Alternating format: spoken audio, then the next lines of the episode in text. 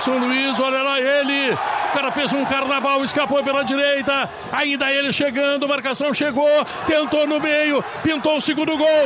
Gol!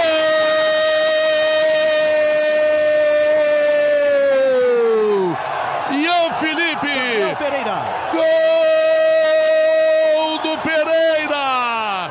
Gol do São Luís que vai ser campeão da Recopa Gaúcha. O bicampeão da Copa, a Federação Gaúcha de Futebol, está jogando muito mais que o Grêmio, está muito mais interessado. O Grêmio está pedindo para perder e agora está perdendo quase que definitivamente. Está sendo tirado um título do Grêmio Porto Alegrense, treinador em Porto Alegre, reservas em campo, jogadores importantes dormindo. O Grêmio não deu bola para isso, não respeitou a competição e por consequência está levando 2 a 0, está ficando fora. A festa é de Juí, a festa do São Luís, são 27 etapas complementar e até teve um gol mal anulado a favor do São Luís. Vejam o tamanho da catástrofe do futebol do Grêmio e das decisões que foram tomadas para esse jogo.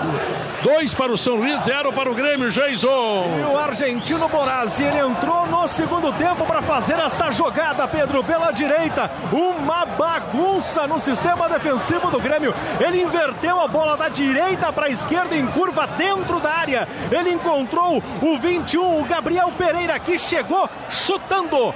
O Kaique saiu para fechar o seu canto direito. Ela entrou no ângulo direito do gol defendido pelo Kaique. A bola no fundo da rede. O São Luís faz a festa com Pereira. Agora São Luís 2, Grêmio 0, Diogo. Ah, e é uma vitória maiúscula do São Luís, né? Não tem nenhum reparo para fazer para o São Luís, que eu insisto, o São Luís não está jogando com o time titular.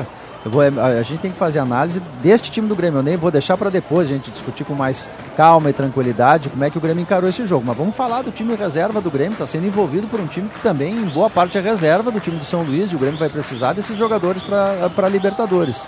O fato é que o São Luís tem mais posse de bola, tem mais finalizações, tem mais chances de gol, inclusive, e ganha de dois e podia estar de três, senhor Bertoncello. O time que não perde em Ijuí, o São Luís chega a 28 jogos seguidos invicto em casa, a maior invencibilidade do futebol brasileiro. Histórico, o São Luís, pela primeira vez, é campeão da Recopa Gaúcha.